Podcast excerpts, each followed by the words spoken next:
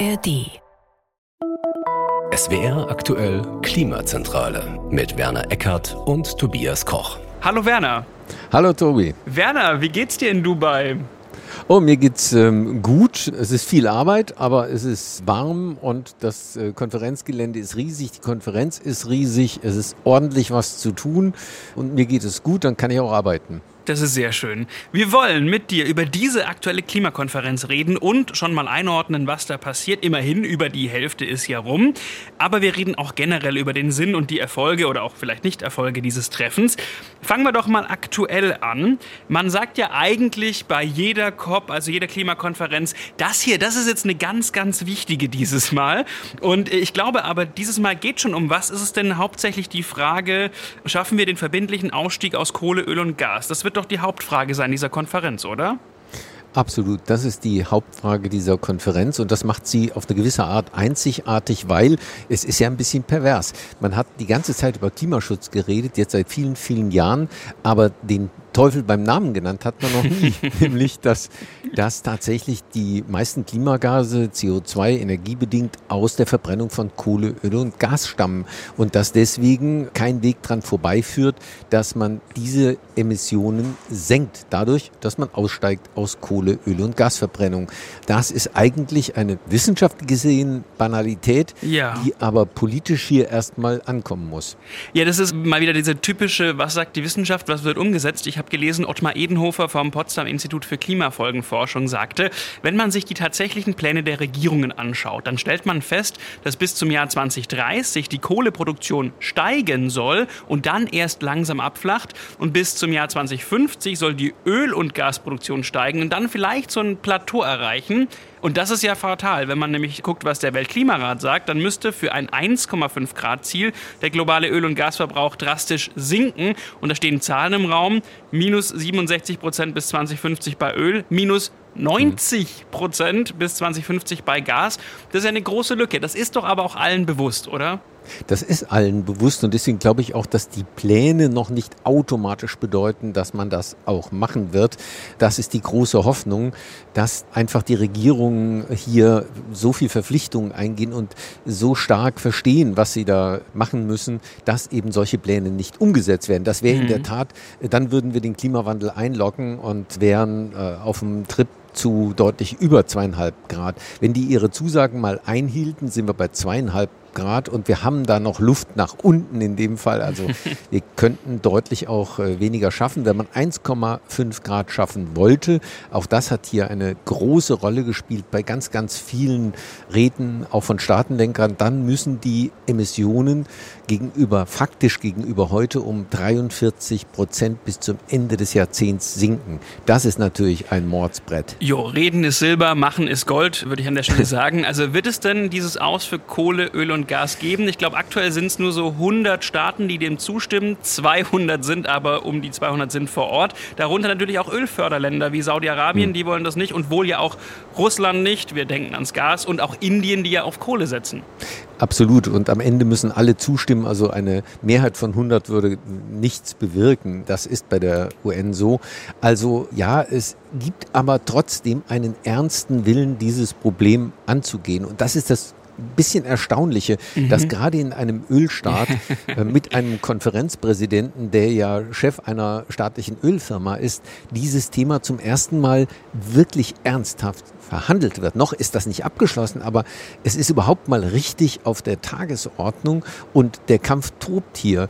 Und äh, das ist ein bisschen so, es hat mich an was erinnert. Es hat mich erinnert an die Debatte um die Agenda 2010, als die Sozialdemokraten damals Einschnitte ins äh, soziale System der Bundesrepublik gemacht haben in den Nullerjahren. Mhm. Das war etwas, von dem viele Beobachter gesagt haben, das kann nur eine sozialdemokratische Regierung soziale Einschnitte machen. Und da ist eine Parallele. Vielleicht kann es nur ein Ölstaat schaffen, den Einstieg in den Ausstieg von fossilen Energien zu beschließen. Wäre diese Konferenz in einem Industriestaat, bin ich sicher, dass eine breite Phalanx dieser Ölstaaten einfach sich unter, unterhaken würde und Widerstand leisten würde. Wenn hier ein Staat, nämlich die Vereinigten Arabischen Emirate, die anderen bewegen können, mindestens ein Stück weit diesen Weg mitzugehen, dann hat das tatsächlich eine Chance, im Abschlussdokument zu stehen.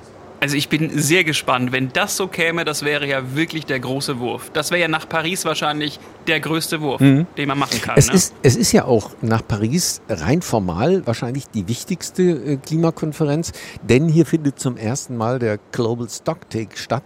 Der ist in Paris vereinbart worden ab 2023, also dieses Jahr, alle fünf Jahre. Und gucken sich die Staaten in die Augen und müssen feststellen, ist mit dem, was wir so auf der Kette haben, was wir in den nationalen Plänen haben, ist da zu schaffen, was wir gemeinsam eigentlich wollen, nämlich die äh, Temperaturerhöhung auf deutlich unter 2 Grad, möglichst 1,5 Grad zu beschränken. Und rein wissenschaftlich liegt der Bericht dazu ja vor. Und mhm. wir wissen eben, nein, schaffen wir nicht. Wir kommen bis Ende des Jahrzehnts irgendwie bei 0,0 Treibhausgasreduktion raus, bräuchten diese 43, von denen ich gesprochen habe. Also wir sind nicht on track, wie es hier heißt, nicht in der Spur. Und äh, das Zweite ist, das eine ist die Bestandsaufnahme, das Zweite ist die politische Reaktion darauf. Die wird auch eingefordert. Die Staaten müssen darauf reagieren. Und das muss in einem Abschlusspapier irgendwie seinen Ausdruck finden. Wenn man da jetzt gar nichts schreibt, schreibt einfach nur, jo, haben wir festgestellt, wir schaffen es nicht, wir machen mal weiter so, dann verliert natürlich dieser Prozess an Glaubwürdigkeit. Mhm. Also braucht man einfach einen Fortschritt. Jetzt aber mal eine generelle Frage zu Klimakonferenzen. Du hast es gerade schon angesprochen. Es kann ja nur eine Entscheidung geben, also bei der Abschlusserklärung, wenn kein einziges Land widerspricht. Alle müssen dafür stimmen muss sich dieses System nicht mal ändern? Ich habe vorhin überlegt, was wäre denn zum Beispiel mit so einer, ich sage jetzt mal, Zweidrittelmehrheit? Also gibt es so einen Gedanken oder wären dann einfach viele Länder raus, weil das Vetorecht wegfiele? Wie schätzt du das ein?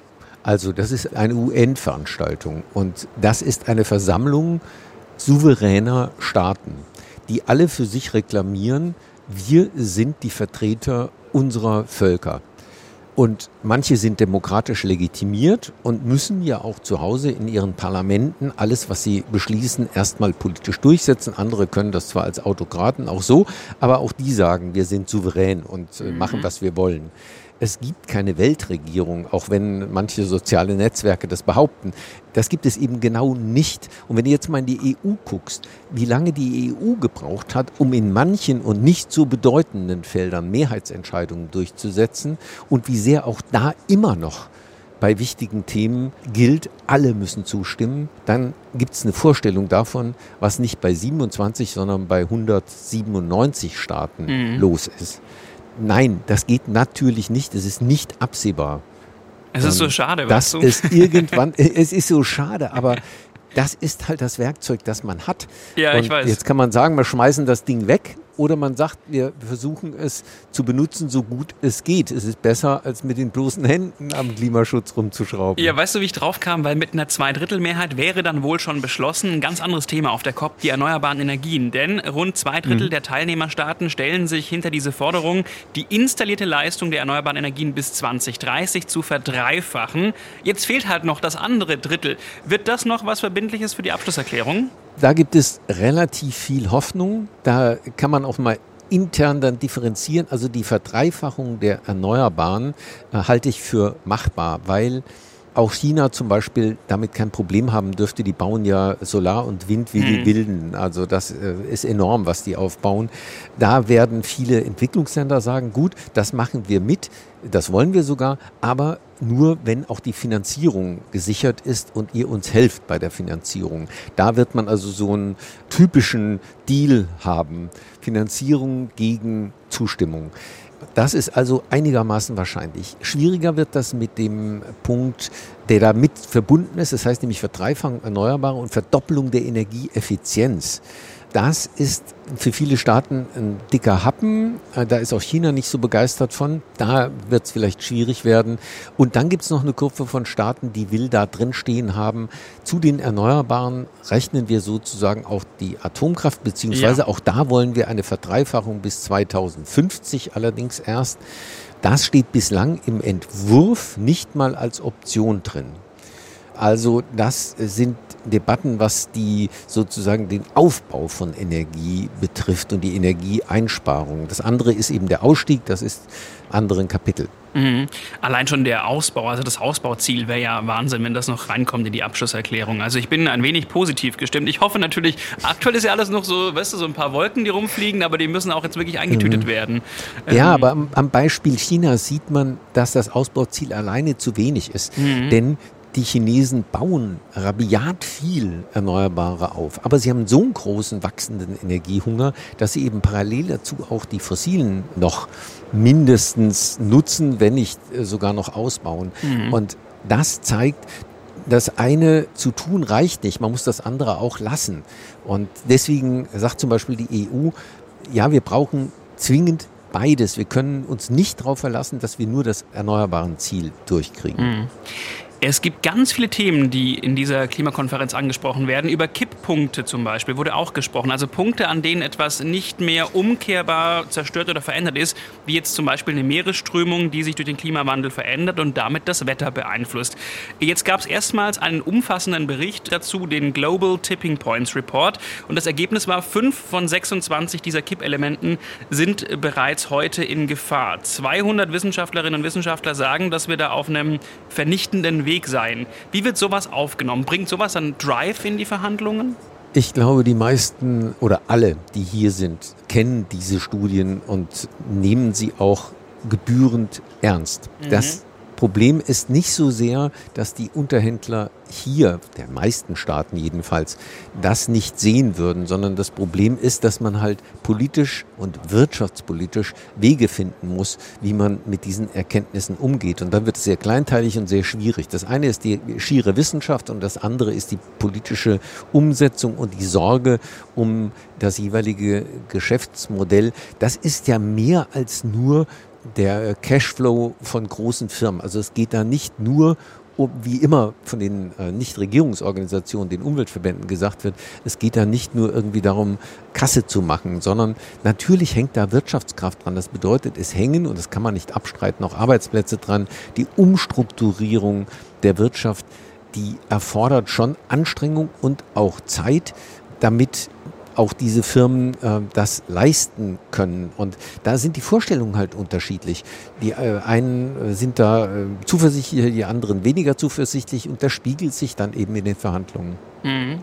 Mal was ganz Positives, weil eine Sache steht ja schon fest, das müssen wir einfach auch mal erwähnen. Denn gleich zu Beginn gab es ja einen, ich würde sagen, schon überraschenden Erfolg, oder? Also letztes Jahr hat man ja beschlossen, dass es einen Geldtopf für die Schäden und Verluste, die der Klimawandel vor allem im globalen Süden in den ärmeren Ländern anrichtet, geben soll. Und der wurde ja in Dubai quasi direkt zu Beginn real mit Geld gefüllt. Das war wohl überraschend, oder? Das war überraschend auch vom Vorgehen her, äh, denn normalerweise werden alle Beschlüsse am Ende in eine große Paketlösung gepackt. Dann kann jeder überblicken, was kriege ich, was muss ich geben sozusagen politisch und äh, kann dann im, im großen Ganzen abstimmen. Und hier hat man wirklich einen sehr wichtigen Punkt für die Entwicklungsländer vorne rausgezogen und schon mal beschlossen. Das war lang geplant und eingetütet. Da hat Deutschland eine wesentliche Rolle gespielt, zusammen mit den veranstaltenden Staat hier, den Vereinigten Arabischen Emiraten. Und man hat gemeinsam das aufgesetzt und dann auch in einer gemeinsam abgestimmten Zahlung gefüllt und damit funktionsfähig gemacht. Da gibt es so eine Mindestgrenze an Kapital, was da drin sein musste und das haben die beiden Staaten mhm. zusammen halt hingelegt. Also das war diplomatisch extrem geschickt von dem viel gescholtenen Konferenzpräsidenten Al-Jaber, dem äh, Chef dieses Ölkonzerns hier mhm. in Dubai, der aber auch Konferenzpräsident ist. Also das war ein Meisterstück, genauso wie er die Tagesordnung sehr smooth durchgebracht hat. Und das ist nicht selbstverständlich. Schon da kann es oft hängen. Du, ich bin ehrlich gesagt auch ein bisschen begeistert ob der Themenvielfalt bei der COP, denn auch Gesundheit war erstmalig ein Thema. Also mir kommt es dieses Jahr so ein bisschen vor, als wäre das so ein bunter Blumenstrauß. Also viel mehr als zum Beispiel letztes Jahr. Es ist erstens größer, es sind doppelt so viele Leute registriert zumindest. Mhm. Da wollen wir gleich nochmal drüber äh, reden, ja.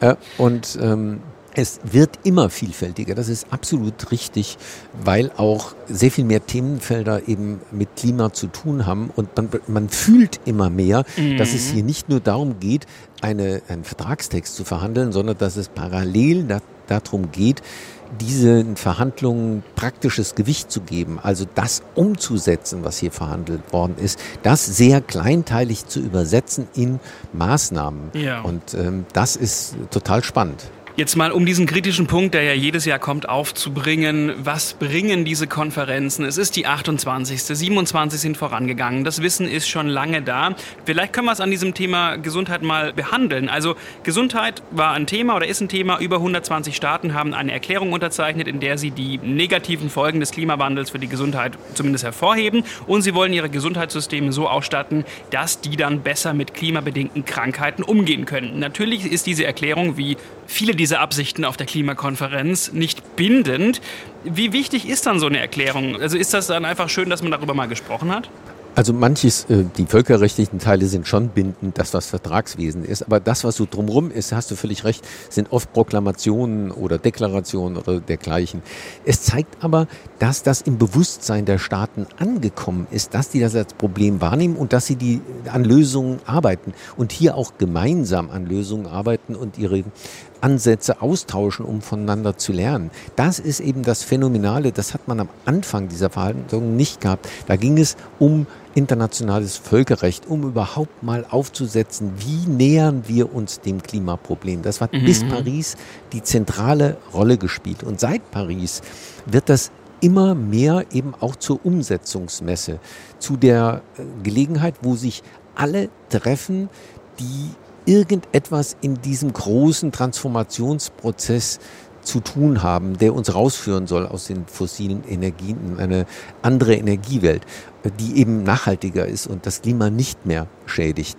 Und das äh, kann man an all den Themen durchdeklinieren, eben auch Gesundheit. Ja, man muss eben vermeiden, Klimagase auszustoßen. Das ist ein Riesenverhandlungsthema hier und auch ein Thema, das Gegenstand von vielen, vielen Gesprächen ist zur Umsetzung. Und Gesundheit ist oft Anpassung. Also mhm. da ist es ja unvermeidlich. Es wird schon warm. Wir haben die Hitzeprobleme in den Städten und da müssen die Gesundheitssysteme sich anpassen. Das kann man zu Hause jeder für sich machen oder man kann eben hier versuchen, gemeinsam zu arbeiten. Jetzt hast du schon angesprochen, das ist eine Riesenmesse eigentlich, kann man sagen, für Klimaschutz. Da kommt eben auch die Wirtschaft zusammen. Aber ist es eine Messe für Klimaschutz? Denn ich habe gelesen, über 2400 Lobbyisten der fossilen Energielobby natürlich auch mit unter groß vertreten sind, dann dort vor Ort. Also diese COP ist doppelt so groß wie die letzten Konferenzen. Es ist ein absoluter Rekord, aber es ist ja nicht doppelt so viel Klimaschutz vertreten, sondern eher so ein bisschen das Gegenteil. Also die Größe tatsächlich, wir haben das ziemlich ausführlich mit der UN besprochen und analysiert. Die Größe liegt im Wesentlichen an den Staatsdelegationen. Die sind drastisch angewachsen. Mhm. Das hat zum einen den Grund, dass die Verhandlungen halt immer vielfältiger werden und dass viele Staaten nicht nur jetzt hier in den großen Verhandlungssträngen ähm, vertreten sein müssen letztlich, sondern dass sie auch bilateral Abkommen schließen mit anderen Staaten. Eben wie gesagt immer zur Umsetzung dessen, was hier äh, vereinbart worden ist. Partnerschaften bei der Energiewende, ganz, ganz viele Dinge ähm, werden hier eben parallel verhandelt. Deswegen werden diese Delegationen immer größer. Und, das stimmt auch, in den Delegationen sind äh, Wirtschaftsvertreter immer häufiger drin. Mhm. Zusätzlich zu denen, die hier noch äh, auf eigene Rechnung sozusagen kommen. Warum? Weil man die Wirtschaft hier braucht. Deswegen ist das Wort Lobbyisten oder auch Lobbyisten der fossilen Energien etwas, was die Nichtregierungsorganisationen, die Klimaschützer so stark in den Mittelpunkt stellen. Wenn wir mit Politikern reden, auch von Klimaschutzstaaten, dann sagen die, das ist gut, dass die Industrie hier ist. Wir brauchen die. Wir müssen mit denen verhandeln. Die sind Teil der Lösung, weil es wird nicht gehen, ohne dass man ein wirtschaftliches Modell aufbaut. Und das ist hochspannend. Wir haben hier mit Unternehmern geredet, äh, LEAG zum Beispiel, Braunkohlekonzern aus Ostdeutschland, der eigentlich für die ganz schmutzige Seite steht, der aber versucht, jetzt mit dem letzten Geld aus der Braunkohle, das ist ja endlich in Deutschland, das wissen wir doch, mhm. ähm, jetzt Solarkraft aufzubauen. Und ThyssenKrupp, Unternehmen, was grünen Stahl äh, machen will, die sind auch hier.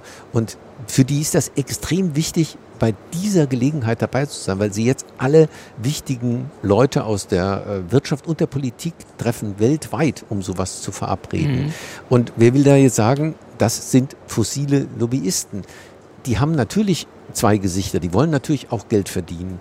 Aber unser Wirtschaftsmodell ist auch eines, wo es ums Geldverdienen geht. Also, Ohne die Wirtschaft wird es so nicht what? gehen. Das auf jeden Fall. Ja. Wobei ich mir schon mal die Delegationsgrößen angeschaut habe. Deutschland 250 Mitglieder, ähnlich wie Frankreich oder Japan. Aber ich finde halt schön, dass so Klimaschützernationen wie die Türkei 450, Russland 600 sind ja bekannt für Klimaschutz, ne, Werner? Also ich frage mich, ob diese 600 ja. oder diese, diese 350 mehr Menschen aus Russland für mehr Klimaschutz sorgen auf dieser Konferenz. Ich, ich habe Zweifel. Ja, das ist so. Aber jeder Staat Staat ist souverän, muss seine Delegierten selbst bezahlen. Das äh, wird ja hier nicht irgendwie erstattet und hat das Recht, bei einer UN-Konferenz aufzuschlagen, wie er will. Die UN hat nur einen einzigen Hebel, das zu beschränken, ähm, nämlich wenn das Konferenzgelände aus Sicherheitsgründen nicht mehr hergibt. Also hier dürfen zeitgleich nur 33.000 Menschen sein, obwohl das ein sehr, sehr großes Gelände ist, mhm. äh, was überhaupt auch diese enorme Größe äh, nur in diesem Jahr garantiert. Aber um der Kritik nochmal entgegenzuwirken, gibt es denn da auch Pläne der UN, an dem ganzen System was zu ändern? Zum Beispiel sagen, wir machen nur hm. noch alle zwei Jahre eine Konferenz oder wir trennen hm. Wirtschaft, also quasi wirklich das Praktikable von den eigentlichen Verhandlungen. Es gibt vielleicht unterschiedliche Konferenzen.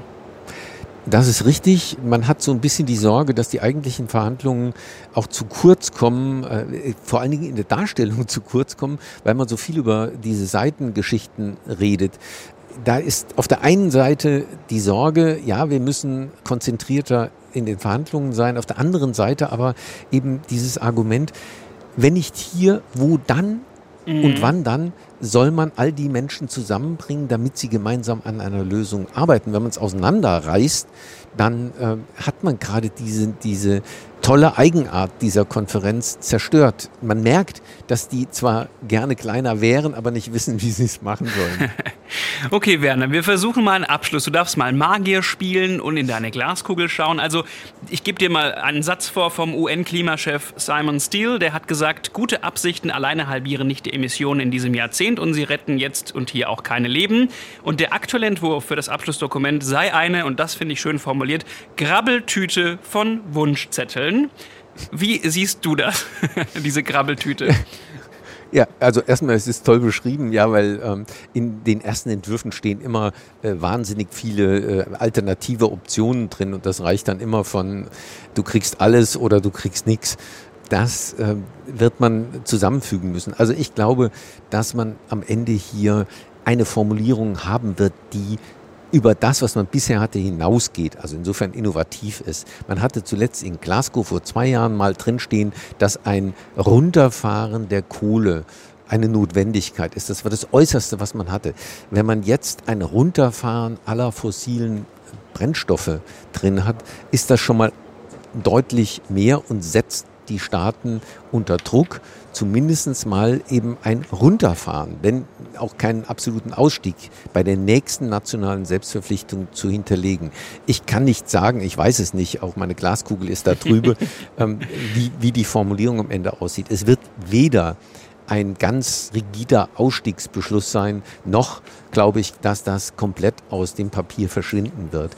Ähm, es wird wie immer ein Kompromiss sein, von dem man dann sagt, es ist ein wachsweicher Kompromiss und mhm. äh, es ist ein ganz schlimmes Ding auf dem kleinsten gemeinsamen Nenner. Ja, es ist der kleinste gemeinsame Nenner, was anderes geht nicht bei Einstimmigkeitsprinzip. Aber ich glaube, es wird Druck weiter aufbauen. Und was man hier spürt, ist, dass im Gegensatz zu früheren Konferenzen hier nicht mehr um das Ob von Klimaschutz und Ausstieg geredet wird, sondern die Realität ist längst weiter. Hier wird klipp und klar und in vielen, vielen Wegen über das Wie geredet, nur noch über das Wie.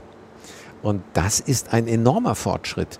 Ich kenne diese Konferenzen seit 1995 äh, in Berlin und das kann man nicht beschreiben, wie stark dieser Fortschritt ist. Und das ist doch ein schönes Fazit und ein schöner Ausblick. Werner, ich danke dir. Wir Gerne. haben noch einen Hinweis in eigener Sache. Wir lassen jetzt mal einfach die Katze aus dem Sack. Das ist unsere vorletzte Klimazentrale zusammen. Es gibt in zwei Wochen tatsächlich unsere letzte Ausgabe da du in Rente gehst. Das muss einfach mal gesagt werden. Tut ein bisschen weh. Ja, mir, mir weniger. Das ist absolut ja toll. Danke dir. ähm, noch ist übrigens diese letzte Folge ohne Thema. Vielleicht beantworten wir noch alle offenen Fragen oder blicken nochmal auf die Highlights. Was ihr aber gerne machen könnt, schickt uns eure offenen Themen oder Fragen, alles, was ihr mal loswerden wolltet, Am besten natürlich welche, die man relativ kurz beantworten kann, die keine ganze eigene Folge brauchen. Einfach per Mail an klimazentrale.swr.de alles, was ihr nochmal loswerden wollt, an uns. Her damit. Und ob und wie es mit dem Podcast weitergeht, dazu dann mehr nächstes Mal am 22.12. Jetzt gibt es im Anschluss noch unsere heutige Podcast-Empfehlung. Und ich sage, Werner, mach's gut, halte durch und wir sehen uns dann in zwei Wochen persönlich im Studio. Ich freue mich. Allemal, mach's gut, Tobi. Bis dann, ciao, ciao. Ciao. Hi. Ich bin Philipp Anft, Host vom Politikum Podcast. Wenn euch das gefällt, was ihr gerade gehört habt, dann hört doch auch mal bei uns rein.